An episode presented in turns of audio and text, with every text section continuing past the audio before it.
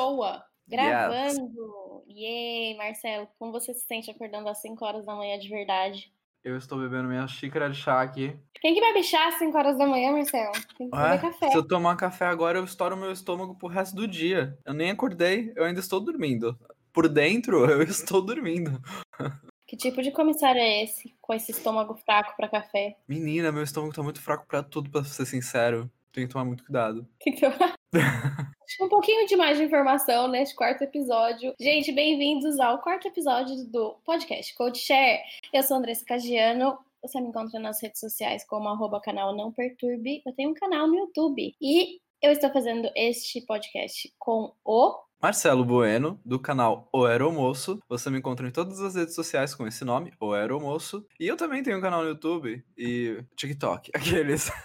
TikTok, né? Como se fosse importantíssimo, né? Você só quer, você só quer followers no TikTok agora, Marcelo. Tá virando as costas pro Instagram. Uh, hoje a gente vai começar uma coisa nova aqui no podcast Code Share, que é multiplataforma, então você também pode assistir a gente no YouTube com o canal Podshare Code. Ih, gente, Code Share. Eu falei Podshare. Code Share. É... Bom. Então, se você quiser ver nossos rostinhos enquanto a gente grava virtualmente, você pode. Hoje vamos começar um novo quadro onde a gente vai responder as perguntas de vocês que vocês mandaram no e-mail do canal CodeShare. Qual que é o e-mail? Ixi, travou. Travou? Voltou. Voltou. é, o e-mail para vocês falarem o e-mail para vocês falarem com a gente é canalcoachshare.gmail.com. Vocês podem mandar as suas perguntas se vocês quiserem que a gente responda aqui para vocês. Vocês podem mandar sugestões, podem mandar feedback. A gente aceita, a gente gosta de receber amor, só queria dizer isso, tá? Então, só para deixar aí no ar. É, de qualquer forma, a gente está aqui para falar hoje, neste quarto sobre... episódio, sobre. Expectativa e realidade. eu fiquei, vai, Andressa, vai eu, vai quem? Eu gostaria já eu gostaria de dizer já para vocês, gente, já observarem bem o que está acontecendo neste momento, que se vocês querem ter uma vida além da aviação, olha aí o Marcelo tendo que acordar às 5 horas da manhã para poder, poder gravar um podcast comigo, porque ele tá de sobreaviso, entendeu? É, então hoje a gente vai falar um pouco sobre as questões que a gente mais recebe, perguntas, e eu acho que até rumores, a gente ouve, gente, a gente recebe cada pergunta e as pessoas falam uhum. cada coisa da aviação. Né? Já ouvi gente falando que a gente recebe salários astronômicos, que a vida é por glamour. E tem muito preconceito e tem muita suposição sobre né, a, a, tanto a profissão quanto a vida de comissário. E a gente veio aqui para falar um pouquinho para vocês verdades. sobre isso. Inclusive, quero começar verdades. dizendo que muita gente pergunta, né? É possível ter vida sendo comissário ou você voa só, só tipo, vive para voar, né? Tipo, só vive na mala e etc. Gente, é possível, mas olha só, às vezes não é fácil. Eis exemplo que estamos aqui agora acordados bem cedo. Realmente a gente acordou 5 da manhã para poder gravar o podcast. Então, se você quer fazer outras coisas, às vezes você tem que dar uma esquematizada aí. Porque a minha escala estava apertada nessa semana e a gente foi procurando um lugarzinho onde encaixava pra gente fazer isso. É possível? É possível. Mas às vezes não um trabalhinho. É, e aí você tem que, né, se adaptar a isso. Uma questão de, de prioridades que você tem pra sua vida, o que você quer fazer no seu tempo de folga e a maneira como você gerencia o seu tempo, sabe? De qualquer forma, forma, gente, eu acho que eu, como comissária, sempre tive muito mais tempo para fazer as coisas que eu queria como projetos pessoais do que meus amigos que trabalham, né, é num tório ou num trabalho tem oito horas diárias e só o final de semana pra, de folga, porque chega no final de semana, quem é que quer produzir, né? Quem é que quer fazer alguma outra coisa? Ninguém quer, todo mundo quer descansar. Então, como comissária, principalmente aqui na Emirates, eu sempre tive muito tempo, né? Os voos eram muito longos, mas o meu tempo de descanso também era sempre maior querendo ou não, a gente voa 120 horas por mês, que é bastante, mas se você for olhar isso como uma jornada de trabalho mensal, não é tão alto, sabe? Mas é, vai muito aí do, do que as pessoas pensam é, que elas têm como prioridade. Então, é possível? É possível, mas é, você vai ter que se puxar porque é um trabalho muito cansativo. Então, muitas pessoas falavam para mim: ah, como você consegue é, se exercitar sendo comissária? Gente, tempo tem, né? Se você só tem que ter a vontade realmente de acordar e saber que você vai estar muito cansado e, e fazer as coisas apesar de você estar com jet lag, apesar de você estar sem saber exatamente onde você tá, porque às vezes isso acontece quando a gente começa a voar, você faz uma chave de voo, você já não sabe mais onde você foi parar, onde você tá, que hora você acorda, que hora você vai dormir, mas é uma questão de adaptação realmente a um estilo de vida. Então mas é eu gostaria de começar, Andressa, perguntando, quando você entrou, você tinha uma expectativa diferente da realidade que você encontrou? Certeza, eu na verdade, quando entrei na, na aviação, eu não sabia quase nada da aviação, né, Marcelo? Eu é, nunca tinha pesquisado a fundo, não era uma coisa que eu queria fazer da minha vida desde criança. Eu voei de avião uma vez na vida quando eu era pequenininha e depois disso nunca mais. Eu nem sabia como era estar dentro de um avião, não lembrava disso. Então eu realmente não sabia o que esperar. Essa é a realidade. Né? Você eu tinha poucas expectativas, como... né? Então a realidade que você encontrou foi excelente. Realmente, é, eu não sabia como seria o trabalho dentro do, do avião, porque no curso a gente vê muita parte técnica, né? Então uhum. você vê a parte de emergência, vê a parte de primeiros socorros, vê, a, vê toda a parte técnica, mas o serviço de bordo que você realmente vai fazer no dia a dia, apesar de não ser. A gente entra naquela questão, né? Comissário de bordo, é, agente de segurança, mas o que você faz no seu dia a dia para as outras pessoas verem, como você serve as outras pessoas, não é dessa maneira tão visível. Uhum. É, claramente você tá ali por conta da segurança e tudo mais, e isso é uma coisa que eu sempre tive muito orgulho, isso é uma coisa que eu sempre tive muita autoridade, sabe? Quando eu entrava no avião, eu sabia que se alguma coisa acontecesse, eu saberia o que fazer, mas as pessoas não veem isso, né? Hoje, por causa da pandemia, eu acho que tá mais visível o nosso papel como agente de segurança. É, porque pelo menos nos voos nacionais, a gente não tá tendo serviço de bordo por causa da Anvisa. O serviço de bordo a gente tá distribuindo, que seria um biscoito, né? No desembarque. E, e o desembarque também tá sendo feito por fileiras. Então a gente tem que manter todo mundo sentado. E aí, tipo, por exemplo, eu vou lá no meio da, da passarela e eu vou indicando qual fileira vai saindo, entendeu? Então o pessoal vendo a gente tendo esse trabalho mais cuidadoso e tal, em todos os momentos do voo, eu tô dando um exemplo só, né? Mas é que tem vários outros procedimentos é, por causa da pandemia. Então eu acho que hoje a galera tem uma visão um pouco diferente sobre o, o nosso papel real ali dentro, né? Que é realmente cuidar. É o objetivo principal. Que a minha né, expectativa, a expectativa que eu tinha, pelo fato do curso ser tão voltado para essa área técnica, era justamente isso. Eu estar dentro do avião e trabalhar mais dentro dessa parte. É, então eu não tinha muito essa noção de como seria o serviço de bordo, porque isso é uma coisa que você tem quando você entra nas empresas, você vai ter o treinamento de acordo com o serviço de bordo daquela empresa. Verdade. Então, quando eu cheguei na, na Azul, que foi quando eu comecei a voar, que eu voava no Brasil, eu tive uma certa, uma certa decepção, não vou mentir, eu demorei um tempinho para me, pra me acostumar, porque, gente, eu entrava no avião e eu servia batata. Era isso que eu fazia. Entrava no avião, servia batata. No avião, servia batata. Teve uma vez que eu fiz uma conta de quantas vezes eu falava batatinha por dia. Tipo, era muito alta. Então, eu demorei um tempo. Eu falava, meu Deus, assim, eu, parece uma coisa tão simples o que eu tô fazendo. Eu não me sentia desafiada, sabe? Mesmo porque eu vim de um outro emprego. Né? Eu tava trabalhando na livraria. Era um lugar que eu era extremamente valiosa para a empresa, né? Entre aspas, assim. Porque, justamente por conta do conhecimento que eu tinha das coisas que eu fazia. E aí eu entrei na aviação e ia fazer uma coisa muito genérica, uma coisa que todo mundo fazia. Você não tinha muito como se destacar ali naquele meio. É uma coisa muito mecânica, Sim. né? Então, até você conseguir entender o que é que aquilo traz para você, como você pode trabalhar dentro daquilo, foi uma, para mim, foi uma decepção muito grande, porque eu não imaginava que o trabalho fosse ser tão dessa maneira. Um é um trabalho de formiguinha, né? Exatamente. É. Todo dia você entra, faz a mesma coisa, todo dia você entra, faz a mesma coisa, você entra, faz a mesma coisa. Todo mundo falava pra mim: não, não tenho rotina, não tenho rotina, não tenho rotina, mas o que mais tinha era rotina. Todo dia eu acordava antes, no mesmo horário, antes do voo, todo dia eu ia pro voo, e aí eu chegava no voo, eu fazia exatamente as mesmas coisas, aí os passageiros entravam, eu falava exatamente as mesmas coisas. Você tem uma rotina, só é diferente, uhum. né? Porque você não tem uma rotina de horário ali regrado. Você não tem um horário regrado, mas uma rotina de trabalho, de vida, você acaba tendo. Dito tudo isso, eu vou começar por um dos tópicos mais polêmicos de realidade e expectativa. Aliás, de expectativa e realidade, eu falei a mesma coisa em ordens separadas, diferentes. Salário! Sua expectativa de salário era diferente do salário que você de fato encontrou? Eu não sou a pessoa para fazer esse vídeo porque eu não tinha expectativa de nada. Mas nos cursos de comissário, eu não sou a pessoa pra fazer esse vídeo, é excelente. Nesse podcast, a gente tava dando um podcast.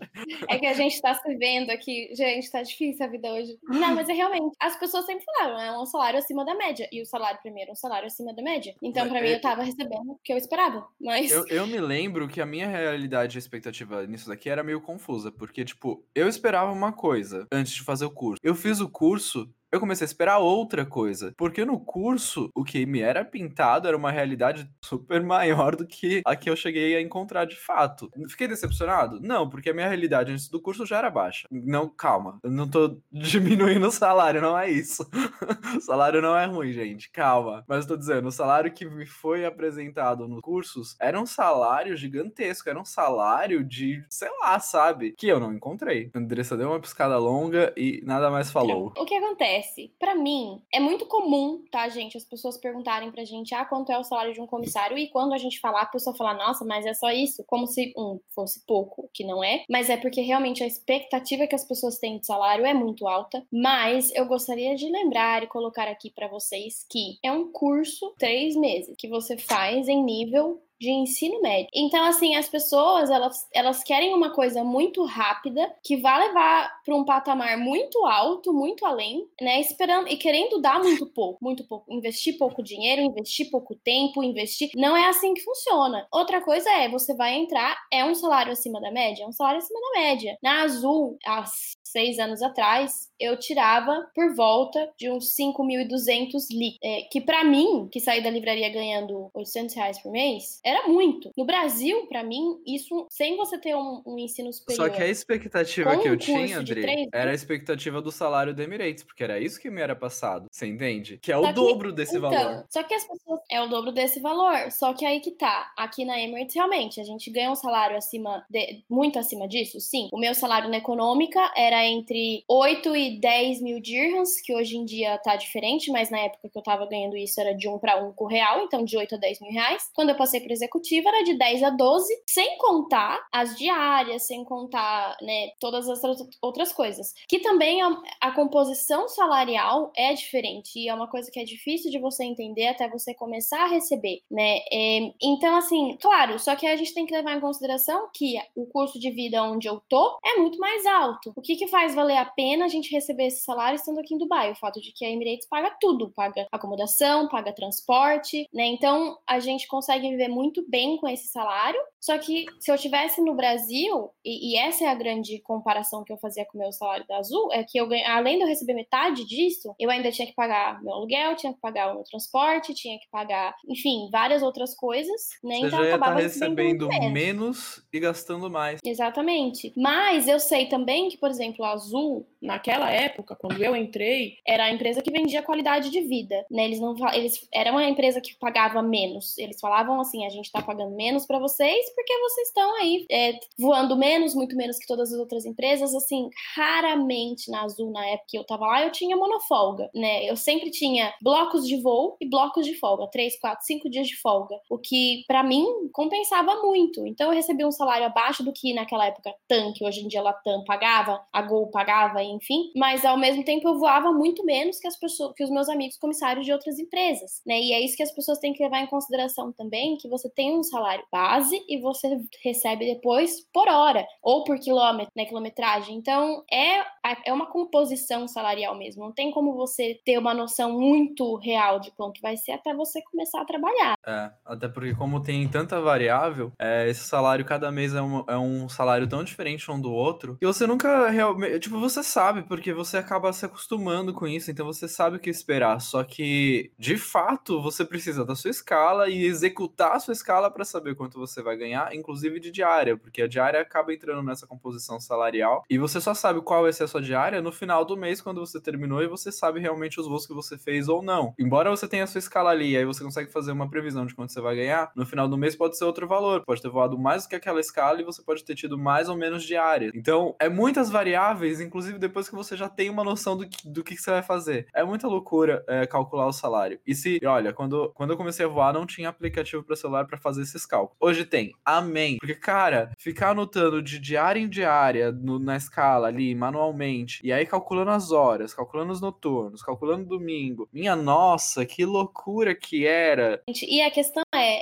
você tem que anotar, você tem que saber o que você tá recebendo, né? Porque a chance de você receber errado, assim, eu, eu não vou dizer que é grande, mas acontece, né? E se você não tiver esse controle, como é que você vai saber? Porque para mim, eu sempre anotava tudo. Ah, e aí no Brasil é ainda mais fácil, porque ah, existe um valor fixo de diária. Uhum. Existe o um valor fixo, né, da diária. Café da manhã, almoço, janta, ceia, você sabe quanto você vai receber. Se você estiver voando, você vai receber essa diária. Esse valor você, dessa diária né, é 80 você... reais, só para deixar registrado. Então, as refeições principais Sim, 80 reais. Aqui não existe isso. Aqui, a diária que a gente recebe é quando você chegava no hotel, você recebia a diária em dinheiro local, né, no hotel. Eles te davam um envelopinho com o dinheiro e é o valor daquela diária ia depender do custo de vida local. Então, se você estava num lugar que o custo de vida é muito mais alto, sei lá, por exemplo, Suíça, Geneva, a gente recebia quase 800 dirhams de diária, que é muito alto. E aí tem lugar que você recebe 100 dirhams de diária. Então depende de para onde você voa. Inclusive, para mim, quando eu queria fazer mais dinheiro, eu ia lá e pedia os meus voos de maneira que eles me dessem, porque a gente pode pedir cinco voos por mês. Eu pedia, mesmo que eles me dessem dois ou três, eu pedia os lugares que eu sabia que as diárias eram mais altas, porque daí eu ia lá e, e juntava esse dinheiro, trocava por dirham e guardava, entendeu? Mas não tinha como fazer esse pré-cálculo como é quando você recebe no Brasil a sua escala e saber, ó, tô voando de tal hora até hora, minha jornada começa dessa hora até tal hora, tal dia eu vou estar no pernoite X, então eu vou receber isso, isso e isso, porque é uma conta que você tem que fazer, você tem que saber para ter controle se você está recebendo certo ou não. É, aqui eu acho que não faria muita diferença você pedir voo, porque no, no final, sei lá, se você fizer voo de seis dias, é, que seja inativo ou voando todos os dias, é, a diária vai ser similar. É, o que vai mudar vai ser. É, não faz muito sentido pedir voo aqui, porque os voos são muito é, misturados, né? São muito. Então não, tem, não faz muito sentido. Bom, eu acho que de salário, realidade expectativa é mais ou menos isso. E sobre. Ai, vou deixar isso pra depois. Ai, porque isso vai me irritar. Você já sabe até o que é que você tá rindo. Marcelo sempre fica irritado com esse tópico. Eu não entendo por que, Marcelo. Ai, porque eu não não passa isso, guerra. cara. Que saco. É, relacionamento, vamos falar de relacionamento? É. É, mas eu acho que eu não viria isso de qualquer jeito, não, não, não faz parte. Ai, Queria, não mas não consigo. Agora. Não, é... vem me dar de santo agora. Não, não é. Eu tenho. Bom, a gente já vai chegar lá, calma. Relacionamento. Dá pra ter relacionamento, relacionamento. Andressa? Dá pra namorar? Dá pra casar? Dá pra ter filho? Gente, dá. Eu, eu indico? Não. Como assim? Explique-se. Mentira. Explique-se. Olha, não, gente, eu sempre estive em relacionamentos longos enquanto comissária. Quando comecei a voar no azul, eu namorava. Fiquei com o meu né, primeiro namorado aí durante seis anos. O tempo de três anos que eu fiquei, uns dois poucos anos que eu tava na Azul, eu já tava com ele. Quando eu vim para Dubai, eu casei. E durante toda a grande parte da minha vida na Emirates eu fui casada. É, então entra aí na, na questão que a gente estava falando, é, vai da sua prioridade. Claro, Relacionamento não é uma pessoa, são duas, né? Três, depende se você quiser. Poliamor. Então aí não tô aqui para julgar. O que eu tô querendo dizer é que tem que ser bom para todo mundo. Você vai ter que entender que você não pode ser uma pessoa ciumenta, você não pode estar com uma pessoa ciumenta, porque você vai estar sempre em lugares diferentes, vocês não vão ter tempo que a maioria das pessoas tem num relacionamento, entre aspas, normal, porque o que é normal, né? Mas tem que existir aí uma certa compreensão de que esse é o seu trabalho, você viaja para trabalho, você sempre fica fora, você vai perder Natal, Ano Novo, aniversário, casamento, é, e isso pode ficar pesado tanto para você quanto para a pessoa que está com você. É chato, é chato, mas faz parte, vem com o território. Então você e tem, tem que ser uma pessoa bom também, né? São as viagens e tal. É, porque assim, o seu, o meu marido, por exemplo, o meu ex-marido, ele tinha os benefícios de passagem, então eu levava ele comigo para vários pernoites. Então vários lugares do mundo ele conheceu. Benefício de passagem aqui na Emirates é, tinha passagens com até 90% de desconto, então era muito barato. E então vale a pena, claro. E para mim, eu sou uma pessoa, eu, Andressa, que eu não sou uma pessoa que gosta gosto de ficar 100% do tempo junto com o outro. Eu preciso do meu espaço. Então, estando nesse relacionamento que eu obrigatoriamente tinha esse espaço porque eu precisava ir viajar e ficar sozinha e ter o meu tempo, eu acho que isso era saudável para mim de certa maneira, porque eu não me sentia mal, né, de pedir esse espaço, de ter esse espaço, de ter esse tempo para mim. Então, eu usava esse tempo para mim do, do jeito que eu quisesse. E aí, quando eu tivesse junto com a pessoa, era um era super quali um tempo de qualidade, assim, inclusive com a minha família. Toda vez que eu vou pro Brasil, ia pro Brasil, eu sempre aproveitava o máximo que eu podia, porque eu sabia que era aquele tempo que eu tinha com eles, né? Então Então é, é escolha, gente, é escolha. Você vai ter que dar o seu melhor nos seus dias de folga para você ir até essa pessoa. Essa pessoa vai ter que ser compreensiva, você vai ter que ser compreensiva, porque se você for, se você for ciumento também, eu já vou dizer que vai ser muito difícil, porque você vai estar tá lá, sei lá, no inativo, no meio do Acre lá, e, e sei lá, às vezes o seu namorado, namorada tá querendo fazer alguma coisa para uma festa e você não vai ter controle sobre isso. Obviamente, ninguém deveria ter, mas Sim. nesse sentido. E aí, é muito e aí difícil. você falando isso, quero dizer exatamente isso. Tipo, eu também tive um casamento de cinco anos que deu certo, ele deu certo até o final. Foi, foram outros motivos que fez a gente chegar à ruptura, mas deu certo. E a aviação foi um grande pivô para que ele funcionasse, na verdade. Dito isso, gente, eu não acho que é a profissão que vai determinar se você vai ter um relacionamento, uma família ou não. E sim o próprio relacionamento, porque relacionamentos são muito difíceis. Eles não são fáceis, independente de qual profissão você tenha. Mesmo que vocês dois trabalhem no mesmo lugar e se vejam todos os dias, já ouvi histórias cabulosas de, de coisas horrorosas que aconteceram. Então, não é isso que indica um relacionamento de sucesso. Que indica um relacionamento de sucesso, na minha opinião, realmente é a confiança que você tem um no outro e a segurança que você tem naquele é, relacionamento. Então, tem coisas muito mais profundas é, relacionadas a relacionamentos que indicam o sucesso disso ou não. E também vai muito de você o tanto que você se empenha, né, e se dedica para que isso funcione. Claro, a gente tem aí uma dificuldade que talvez seja estar longe por mais tempo, mais vezes. Sim, mas também qual o tempo de qualidade que você leva com essa pessoa quando vocês estão juntos, entendeu? Se você tem um bom tempo de qualidade, mesmo longe, você tem uma confiança e cada um tem a sua própria vida, porque tipo, eu acho que se você tem um relacionamento e os dois anulam as próprias vidas para fazer isso funcionar, para mim já não tá sendo saudável. Então vocês têm que ter a sua individualidade e tem que ter a identidade de casal também. Se você consegue conquistar tudo isso estando voando, não tem por que dar errado. E se você consegue conquistar tudo isso, mesmo não estando voando, também não tem por que dar errado, porque, cara, isso é uma profissão. Pode ser que a sua realidade no futuro mude. Então, o seu relacionamento não pode depender também dessa realidade, porque às vezes acontece. A pessoa tá com você porque quer os benefícios de viagem, viajar com você e não sei o que. Pode ser que não seja só isso. É, pode ser que ela também precise da distância. E aí, na hora que você não tem mais isso e vocês passam a conviver todos os dias, pronto, parou de dar certo. Então, calma. Onde é que tá? O, qual o equilíbrio aí? Entendeu? Qual é a, o núcleo núcleo desse relacionamento, como que ele funciona, independente da profissão que eu tenha, porque eu acho que um relacionamento tem que funcionar independente da profissão que você tenha. É o que as pessoas precisam entender é que cada relacionamento é único, gente. Não existe uma fórmula mágica para fazer um relacionamento funcionar. Cada relacionamento tem a sua dinâmica diferente. A dinâmica de um relacionamento com uma pessoa que é comissária vai ser muito diferente pelo fato da profissão trazer isso, né, com o território, como eu falei aí. Só que é aquilo é, que o Marcelo falou, Pode ser que você não tenha essa dinâmica, pode ser que vocês já estejam juntos e aí você comece a voar e aí vocês vão ter que ter um tempo de adaptação. Não vai ser, não vão ser flores o momento em todo o tempo. Claro que vai ter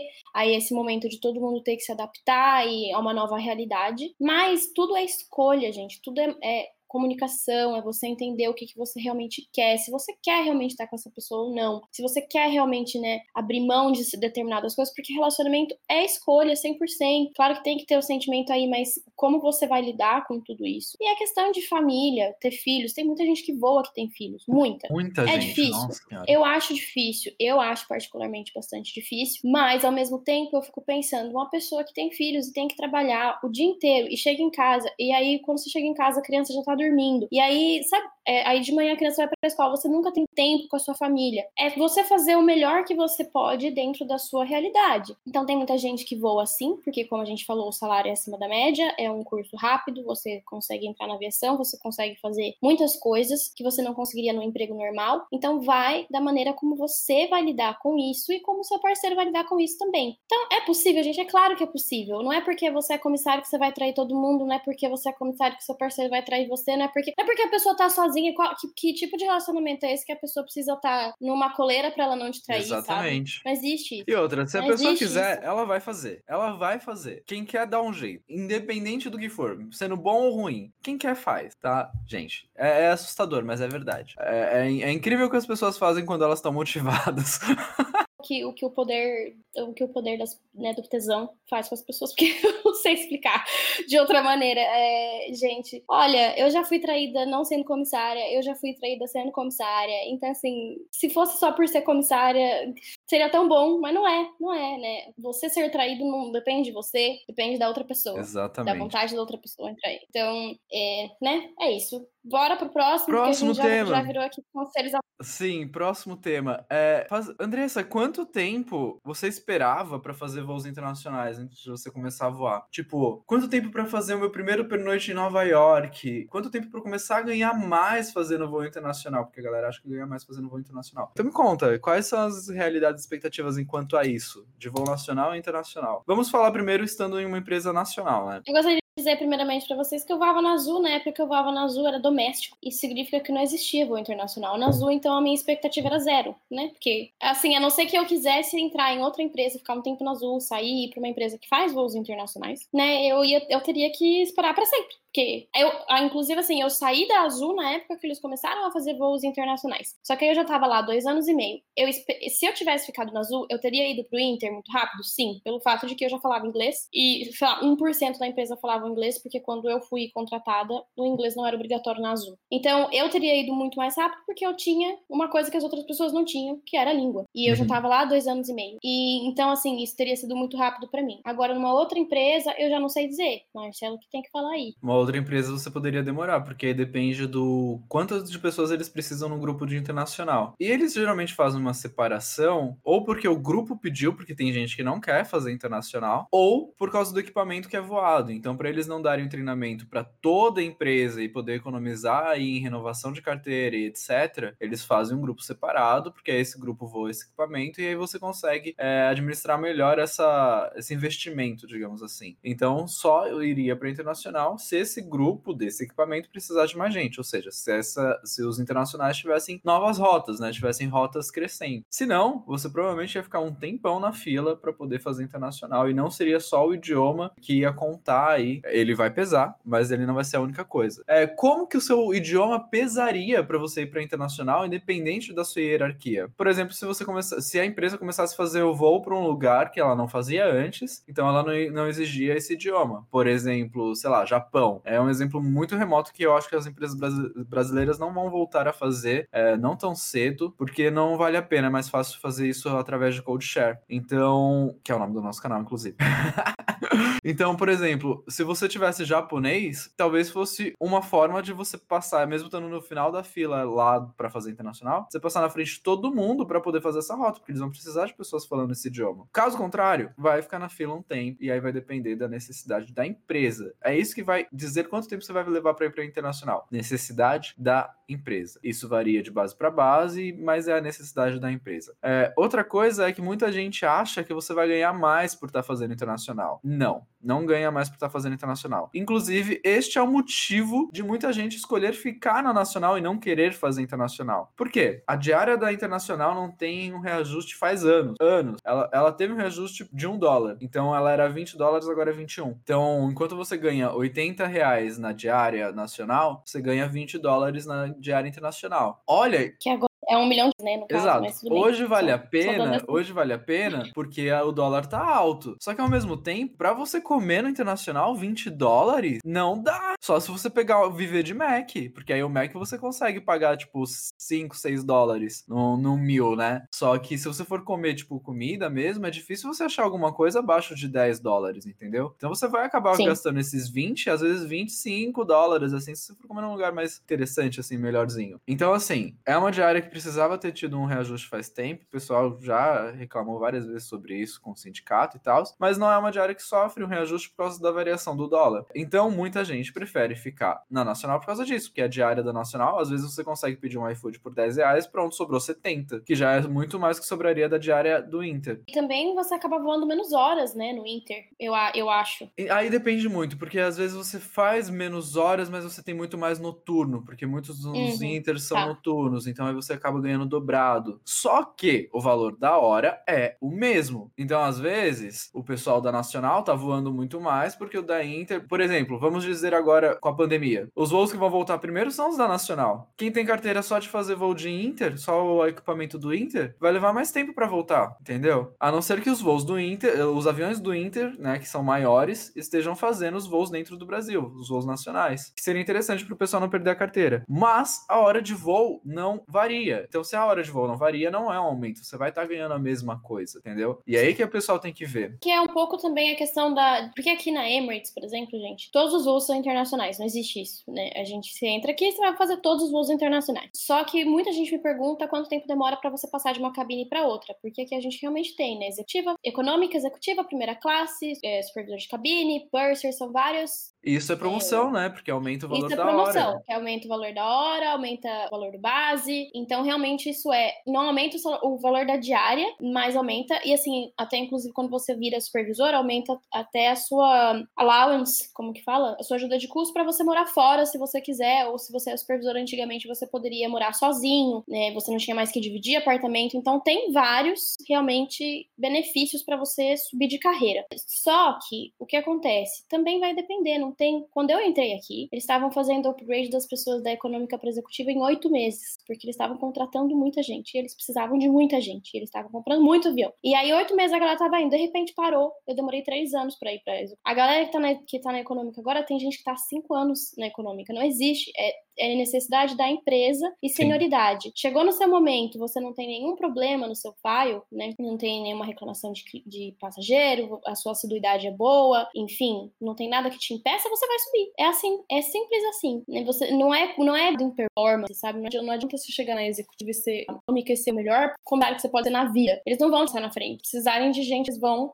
pela senioridade e ponto final. Então, tudo vai depender de uma série de coisas. Economia mundial, é, como a empresa tá, tá indo, se a empresa precisa de você ou não precisa. E é aquela coisa, gente. Querendo ou não, na aviação, a gente tá vendo aí agora, é uma, uma é, área muito instável. Você é uma pessoa que é um número, querendo ou não, e eles precisam, eles contratam mais. Eles não precisam, eles vão mandar embora. É simples assim. É difícil realmente você ter essa, esse plano de carreira, né? Ah, eu quero entrar e em três anos eu quero estar já na primeira classe. Não tem como você saber se isso vai acontecer ou não. Você tem que ir e esperar Porque não acontecer. depende de você e não depende depende de mérito, porque na aviação uhum. muitas coisas andam é, através de hierarquia. Então é tempo de empresa. E aí pode ser que realmente a empresa fique estagnada por um tempão. Então não adianta, tipo, ah, eu vou entrar, vou fazer o meu melhor. Você tem que fazer o seu melhor todo dia para não perder seu emprego. Porque sempre vai ter muita gente fazendo o seu melhor, entendeu? Só que não é pensando no aumento ou pensando, tipo, na progressão de carreira que você vai fazer o seu melhor. Porque isso não, não, nem sempre é real. Então você vai fazer o seu melhor pensando em manter o seu emprego emprego. É isso. Não existe meritocracia na aviação. Inclusive, é, sempre me falaram, e eu, e eu concordo, que se o seu gerente, o seu manager, enfim, souber o seu nome é porque você causa problema. Se ele não souber quem você é, é porque você tá fazendo um bom trabalho. Então, gente, é difícil, porque você tem que ter uma motivação pessoal muito grande para você ir trabalhar todos os dias e dar o seu melhor. Tem que ser uma coisa que você gosta. Inclusive, por isso eu sempre falo para as pessoas que se você entrou na aviação, não é o que você esperava você está sendo miserável, foi um trabalho que tá te fazendo muito triste, sai, sabe? Dá um jeito de sair, trabalha para você ir para outro lugar, porque não vai melhorar. Não vai. Ninguém vai chegar, te dar um tapinha nas costas e falar: ai, olha, realmente trabalho maravilhoso, olha, você tá sendo ótimo. Ninguém vai te fazer, ninguém vai fazer isso, ninguém vai fazer isso. Você quer não fazer vai. qual tipo de voo, querido? Me conta, porque eu tô amando o seu trabalho. Não vai acontecer.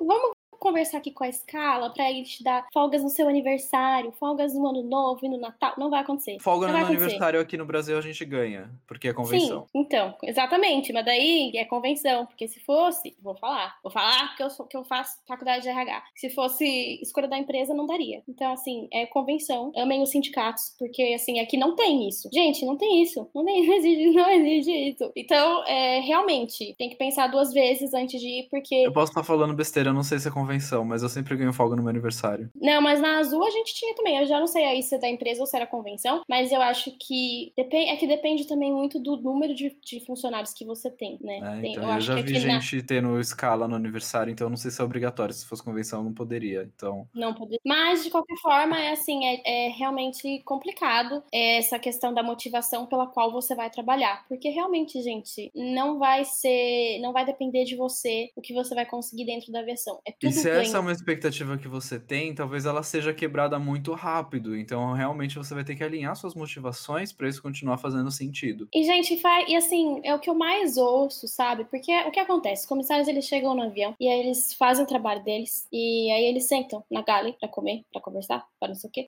E tem muita gente que fala, né? Ah, porque a empresa me trata X, Y, Z, porque a empresa não liga pro funcionário, porque a empresa não sei o quê. Gente, é todas, não é a empresa, é a aviação. Essa é a área que você escolheu trabalhar. É assim, querendo ou não, é um curso fácil, é um trabalho fácil, não é um trabalho difícil. Dentro do avião é um trabalho Eu mecânico, acho que isso também a gente tem que trabalhar o nosso egocentrismo, né? Será que o que eu tô esperando é real? Será que eu não tô olhando só para mim? Será que isso é Exatamente. viável para um grupo tão grande?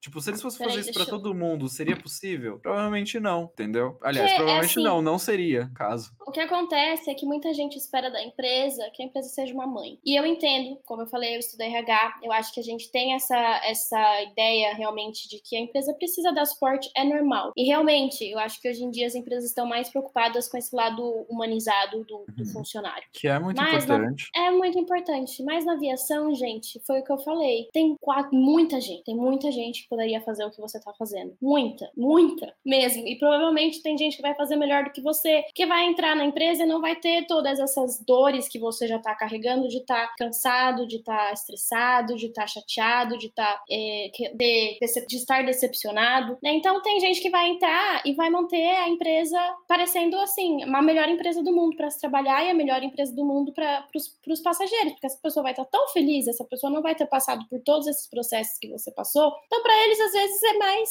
vantagem realmente falar: olha, você não tá feliz, pode ir embora, a gente vai contratar. Tem 8 mil pessoas esperando aqui no banco de dados de currículos que a gente tem aqui para fazer o que você está fazendo. A gente, nada então... é perfeito, nenhum lugar é perfeito, mas não se deixem desanimar. Não, é, exatamente. Entrando nesse assim, assunto, eu... vamos pro próximo top, que é glamour. Andressa, você imaginava que essa profissão era uma profissão glamurosa antes de entrar? E depois de entrar, continuou sendo glamurosa para você? Eu achava que seria uma profissão glamurosa, mas eu acho que a definição de, glam... de definições de glamour foram atualizadas com sucesso, porque assim, o que eu posso dizer? Gente, tudo isso que eu tô falando pode ser, pode parecer que eu tô falando, ah, porque não vale a pena voar, porque a empresa é ruim, porque a aviação é ruim. De maneira nenhuma, porque 10 anos na aviação. Eu amava voar, sempre gostei. Quem me acompanha mais tempo sabe. Eu acho que é um emprego que vale muito a pena, muito a pena. Só que é uma coisa que você tem que ir com a cabeça aberta, porque se for o que você tá esperando, vai ser muito difícil dessa expectativa se, se tornar realmente realidade. Existe um glamour muito grande de, por exemplo, eu, que saí lá de Salto, que é uma cidadezinha do interior de São Paulo. Hoje em dia conheço quase 90 países. Uma coisa que eu nunca teria conseguido na minha vida. Nunca. Nem se eu trabalhasse muito e juntasse dinheiro, eu nunca ia conseguir visitar 90 países por conta se eu quisesse. Altas né, fotos, né, Andressa? Pior que eu nem tenho tanta foto, tava olhando e falei, devia ter ah, tirado mais. Meu Deus.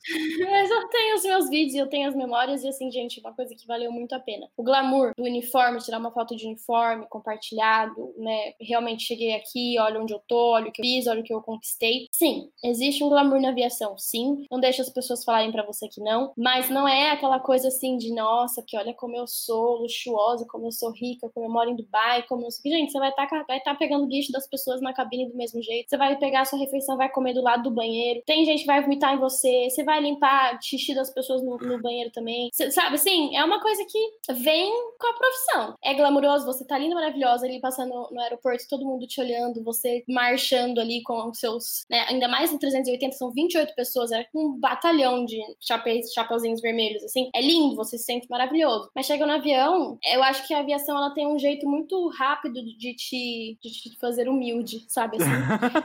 é 880, né? O tempo todo. Calma, agora você tá lindo, desfilando no aeroporto, mostrando o uniforme pra todo mundo. Calma que agora você tá no avião e aqui eu preciso de outra coisa.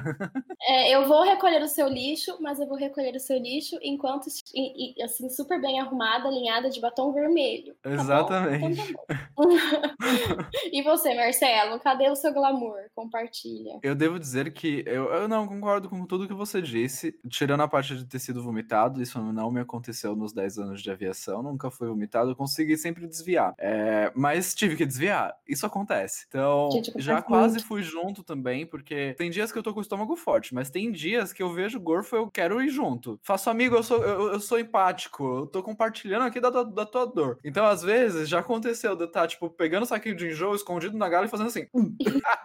sabe? Me segurando. E, só virando, e aí vira assim rapidinho, né? Põe, põe aquela cara maravilhosa de volta. Faz aqui, senhor, seu saquinho de enjoo. Boa sorte. tipo, e volta ele pra gala e consegue tenho... segurando. É, é complicado. Tanta história de vômito. Eu tenho tanta história de vômito que dá pra fazer um podcast, um episódio só de vômito. Mas faremos, faremos, que eu também tenho várias histórias. É, isso é uma das coisas que mais acontece. Inclusive, tá se tornando frequente, porque eu acho que, gente, levem máscara para trocar, pelo amor de Deus. Se você fica muito tempo com a máscara, você começa a enjoar. Aquele negócio ali não fica legal. Então, troquem as máscaras. Tem muita gente passando mal de enjoo. Eu acho que agora é por causa disso, entendeu? Levem máscaras para trocar, por favor. É isso, gente. É glamouroso realmente você tá em hotéis. Alguns hotéis são lindos, alguns nem tanto. Porque uma das coisas para mim era, tipo, eu fiquei em vários resorts maravilhosos. Fiquei em hotéis com, tipo, riquíssimas, assim, sabe? Só tinha político, assim. Eu tava, meu Deus, onde eu tô? É, aquelas piscinas gigantérrimas, aqueles fundos infinitos, aquelas coisas incríveis, assim, que eu nunca teria vivido. Não teria vivido. Eu não teria pago por um hotel desse nunca na minha vida. Beira-mar em Copacabana, sabe? Ali de frente pra praia. Quando que eu ia Sim. conseguir fazer um negócio desse? Nunca. Tipo, subir no rooftop desse, desse é, hotel como hóspede, ficar ali na piscina, vendo a praia na minha frente. Incrível. Eu, eu sou muito grato por ter vivido todos esses momentos. Só que isso nem sempre é a realidade. Por exemplo, hoje a gente já não fica mais na beira-mar de Copacabana. A gente fica no aeroporto do Santos Dumont. Você entendeu? E cada então... vez mais, cada vez mais hotéis de aeroporto, gente. Porque é uma coisa que vocês têm que entender. E não é deixa que... de ser glamouroso, porque o hotel é maravilhoso também. Só que eu digo, às vezes você não tá nesses hotéis, às vezes tá em hotel escondidinho, entendeu? Acontece. Tem que entender que não é vida de influencer, não é vida de blogueiro, né? Você não tá sendo pago para viajar e tirar fotos lindas e maravilhosas, você está pago, você está sendo pago para trabalhar dentro do avião. A empresa o que interessa é o que você vai fazer dentro do avião. Você está ficando no hotel porque você tem que estar lá para fazer o voo de volta. Eles não estão ali para te dar, tipo, o, né, a experiência da sua vida. Não é isso que acontece. E realmente vai ter vezes que você vai estar muito cansado, que você não vai conseguir sair, que você não vai conseguir fazer nada, porque o seu foco também tem que ser o seu trabalho dentro do avião. Não adianta você chegar no lugar, se forçar a sair, fazer 550 mil tours, no dia seguinte você não consegue fazer o seu trabalho. Não vai ser legal, entendeu? Porque assim, do mesmo jeito que ninguém vai te bater nas costas porque você não tá fazendo o seu trabalho muito bem, se você fizer o seu trabalho muito mal, as pessoas vão é. saber. Porque existe tá um certo bem, nível tá de trabalho. bem, porque todo mundo faz bem. Agora, se você tá fazendo um pouquinho relaxado, um pouquinho mal, um pouquinho braço curto, já era. Já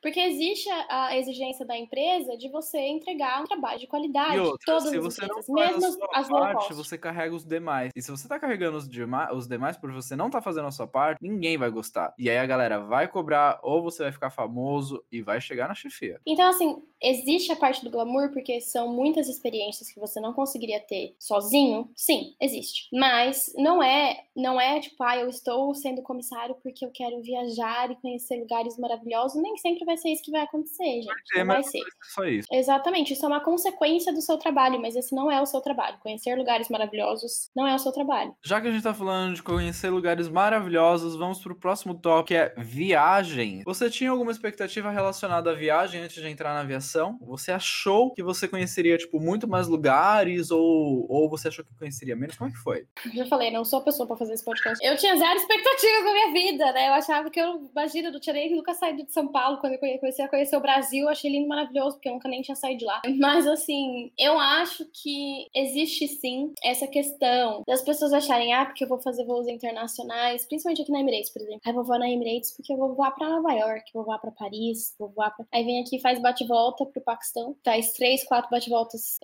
back-to-back, é, que a gente chama, sei lá, como é que fala aí no Brasil quando é back-to-back? Não, bate-volta, mas assim, vários dias seguidos, né? De... É que aí são chaves de voo. É, é, são vários é dias seguidos de bate-volta. Exatamente. exatamente. E aí, assim. Vários dias seguidos de bate-volta, não tem outro nome.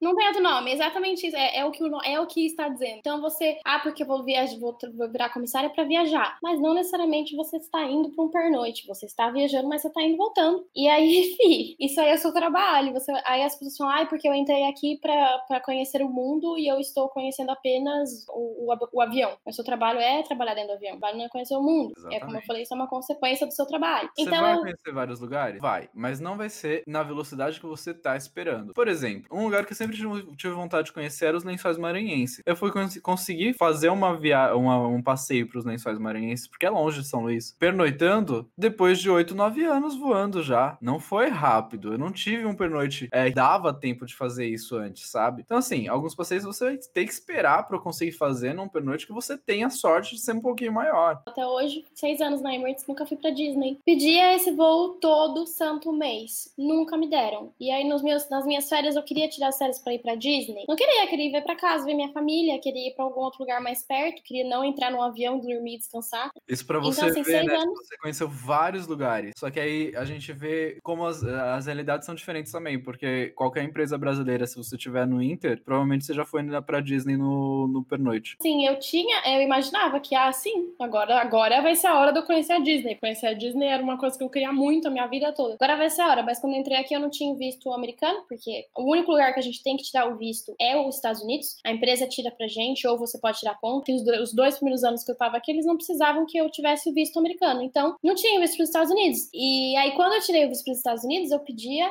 pedia, pedia. Eles nunca me deram, porque era um pernoite que tinha um. Eram muitas horas de pernoite, sabe? E era muito difícil de conseguir. Não consegui, até hoje não fui. Então eu achava que eu, agora eu vou pra Disney. Agora que eu vou estar na Emirates, eu vou pra Disney. É, é uma, uma expectativa que você tem, que você vai realmente, nossa, conhecer o mundo inteiro e tal. E outra desses 85 países, assim, gente, tem muitos deles que eu conheci muito pouco, muito pouco. Não é a mesma coisa de você ir pra um lugar, fazer uma viagem legal e explorar e conhecer. E não, não é turismo, um né? Lá. E às vezes não dá tempo nem de fazer turismo. É, às vezes você realmente só conhece a área do hotel, porque o que você dá para fazer é comer, dormir e tomar banho. E é isso. É o hashtag eu fui, hashtag eu tava. Mas assim, até Paris, por exemplo, eu fui para Paris acho que cinco vezes antes de eu, de eu, ir lá olhar a Torre Eiffel. Porque a gente ficava muito longe e eu queria fazer outras coisas, eu tava com pouco tempo, eu queria. Fora que as prioridades começam a, a se transformar outras, né? Porque a gente fala assim, eu trabalho na aviação, mas os meus pernoites, eles fazem parte do meu Sim. dia a dia. Então, quando eu tô no hotel, não, pra mim não é um hotel, pra mim é como se fosse uma casa. O que é eu preciso quarto. e consigo fazer aqui para continuar a minha vida. É isso que você faz. Então, às vezes, turismo não vai ser sua prioridade. Aliás, poucas vezes vai ser sua prioridade. Lugar que, por exemplo, lugares da Europa que eu ia, que a minha prioridade era fazer mercado, porque o mercado aqui em Dubai de comida era muito caro. Então eu queria ir lá comprar carne, comprar isso, comprar aquilo e trazer tudo para Dubai para pagar com o meu com a minha diária e economizar dinheiro. Então você tem uma vida muito mais normal nos seus pernoites do que você imagina. É você, ah, eu quero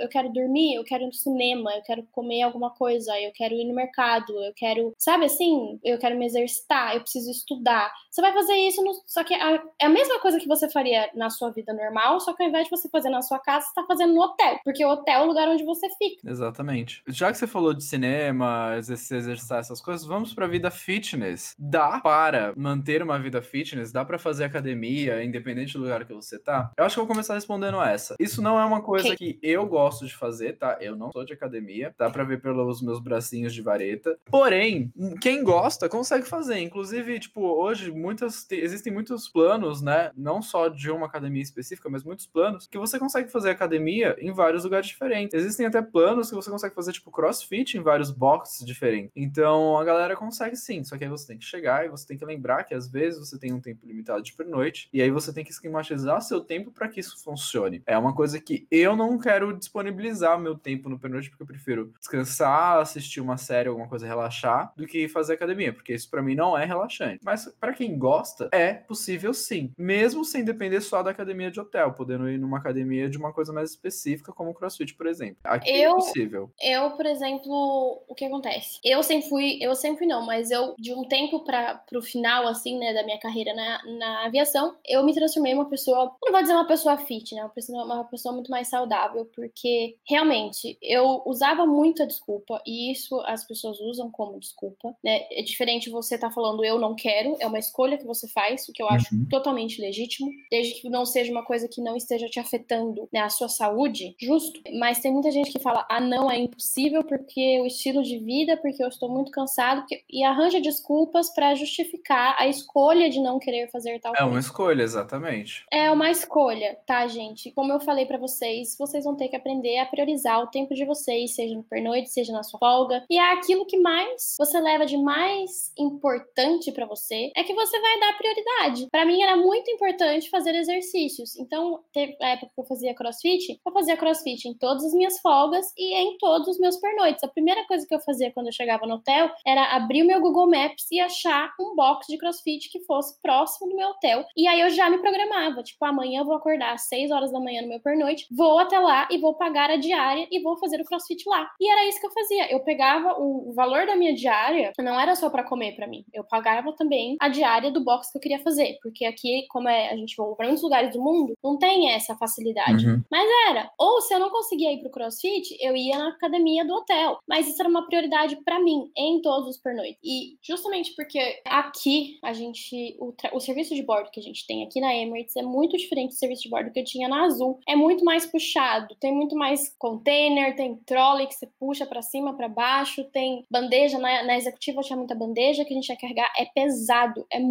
pesado. Então para mim sem me exercitar, sem fortalecer meus músculos, sem isso, sem aquilo, é, tava ficando muito difícil. Era uma coisa que eu tinha que priorizar, porque senão eu ia acabar tendo problemas como muitas pessoas têm, problema nas costas, problema no joelho, porque as pessoas não. Então vai depender do que você quer para sua vida. Você quer fazer disso uma prioridade? Você vai conseguir fazer disso uma prioridade. Claro que, como eu falei, é uma escolha, então pode ser que você tenha que deixar de fazer certas coisas para fazer outras. Então, sei lá, se era um pernoite que eu queria fazer um tour, talvez eu não tivesse tempo de fazer meu crossfit, ok? Eu vou escolher fazer meu tour. A maioria deles, eu escolhia, sei lá, ao invés de olhar dois lugares, eu ia olhar um e ia fazer crossfit. É uma escolha. Mas dá, Dá? Dá, tudo dá. Chegamos no último tema que eu tava postergando.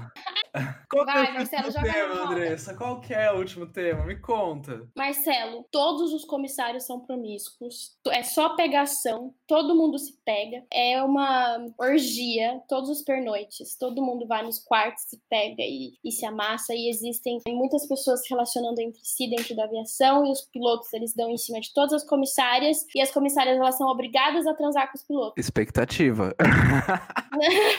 Gente, isso é muito uma expectativa, pelo amor de Deus, não acreditem nisso. Eu, já, eu juro pra vocês que eu já recebi gente falando pra mim, poderia ser verdade que se o piloto quiser transar com você, você é obrigada? Claro que não, gente. Por que você acha que eu ia estar aqui trabalhando como comissária se eu fosse obrigada a transar com uma pessoa? Isso aí não é trabalho, né? É outra coisa. Ah, é outra coisa. Escravidão sexual que chama. Também. No caso. então, assim, gente, óbvio, como qualquer outro lugar, qualquer outro lugar, vai me dizer que aí na sua empresa que você trabalha, no seu escritório, não tem gente se relacionando entre si, não tem uns, uns affairs, pessoas, né, que se pegam, não sei o quê. Aqui é a mesma coisa. Só que é aquela. Aqui na Emirates, por exemplo, são muitas pessoas na tripulação. Você vai voar sempre com pessoas diferentes. Então você vai chegar naquele avião, vai conhecer aquelas pessoas, vai passar aquele pernoite junto, depois vocês vão voltar para Dubai, nunca mais vocês vão se ver, vida que segue, a não ser que vocês queiram. Raramente eu mantive contato com as pessoas com quem eu voei, seja de amizade mesmo, sabe assim? É muito raro isso acontecer. Mas tem muita gente que se conhece no voo, se pega e acaba se tornando um casal. Tem muito piloto casado com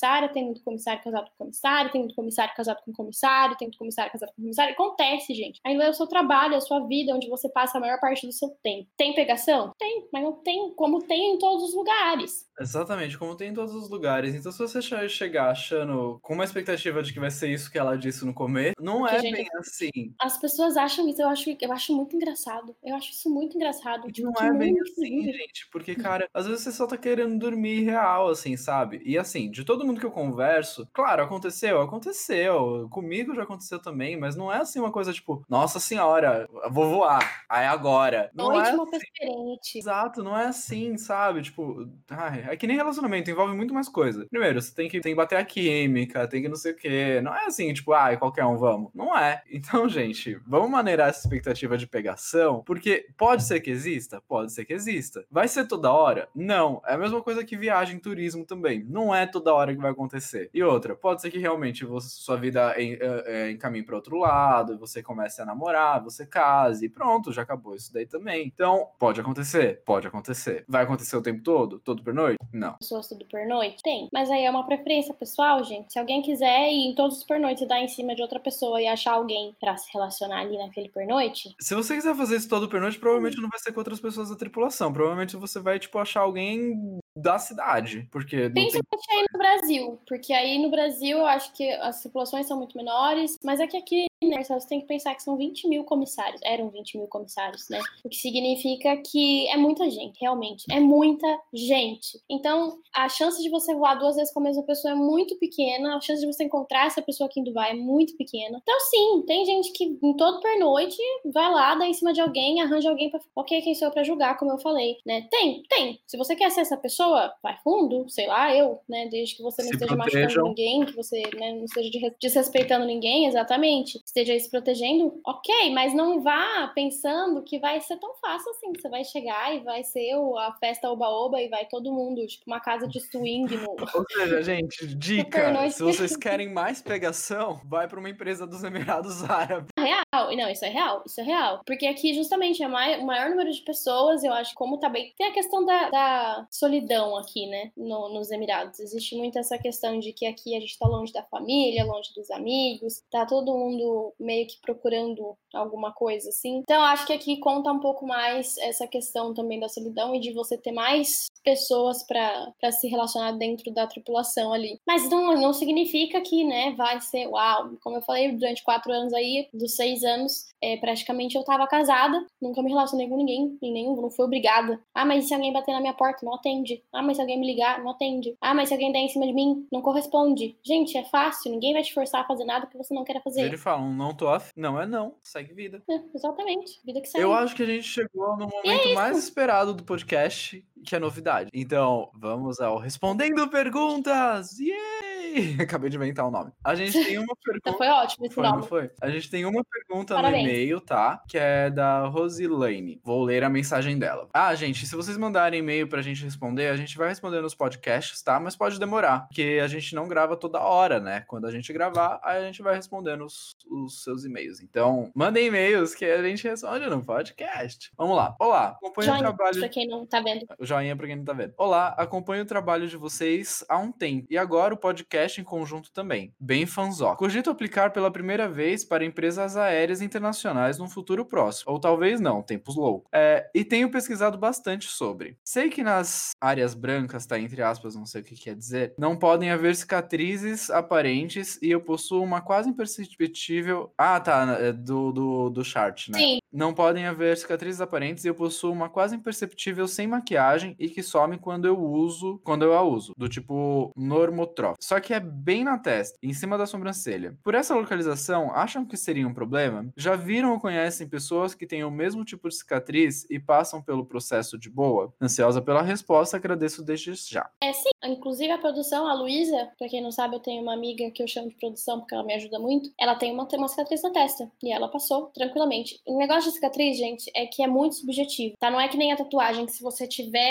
nas áreas brancas que ela tá falando, as áreas brancas é porque aqui para as empresas do dos Emirados, principalmente a Emirates, exi- existe um diagrama onde você pode ter tatuagens ou não, né? E as áreas pretas é onde você pode ter a tatuagem, que ela vai ficar escondida pelo uniforme, e as áreas brancas é onde não são permitidas. E então a questão da cicatriz é exatamente a mesma coisa. Eles falam que você não pode ter cicatrizes aparentes, mas a cicatriz depende de que tipo de cicatriz, do tamanho da cicatriz, da cor da cicatriz. E isso é uma coisa que você só vai ter certeza absoluta indo ao Open Day. Chegou no Open Day, eles vão olhar pra você e vão falar: olha, essa sua cicatriz, ou não dá, ou isso ou aquilo. Mas é uma coisa que só indo, não é que nem a tatuagem que se você tiver nas áreas brancas, você já não vai ser qualificado. A cicatriz tem que ir lá para que eles possam analisar pessoalmente e eles que vão te falar se pode ou não. Então tá Aí no Brasil, não Aqui no Brasil não essa- tem problema. Você pode ter cicatriz sem, sem problema nenhum. Não tem o menor problema. Então tá respondido. Muito obrigado pelo seu e-mail, Rosilane. Rosilane, é isso mesmo. Muito obrigado pelo, pelo seu e-mail. Gente, foi esse o único e-mail que a gente recebeu por enquanto. Mas se vocês tiverem dúvidas, mandem por e-mail, porque agora a gente vai começar a responder nos podcasts. Ok.